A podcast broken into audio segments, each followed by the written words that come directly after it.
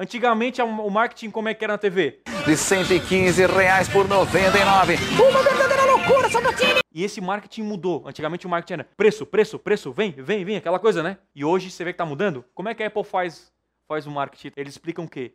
Alguém já viu uma keynote da Apple, que é a apresentação quando eles mostram o iPhone é, para o público? O, que, o que, a Apple faz? Ela marca uma, uma palestra, uma keynote, e lá ela reúne todos os jornalistas e tal. E lá ela fala o quê? Vou apresentar o novo iPhone. E lá ela fala o quê? Ela chega e fala o seguinte, galera, o mundo vai acabar, porque agora vai vir o iPhone que não sei o quê.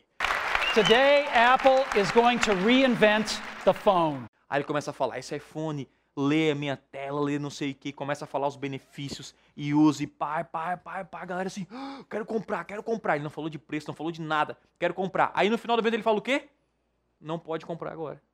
É ou não é? Dia tal vai ser o lançamento. E aí faz aquelas filas e tal, que é outra jogada de marketing que os caras fazem. Mas ele fez todo um evento só para vender, sem vender, o produto. E a gente muitas vezes fica disputando o quê? Preocupado só com o preço. Fazer empresa para ter o melhor preço e menor lucro sempre, não é negócio. Porque cliente que vem por preço, ele sai por preço. Então ele está contigo, pagando lá alguma coisa, pode ser um site, um produto, achou outro melhor, para onde que ele vai?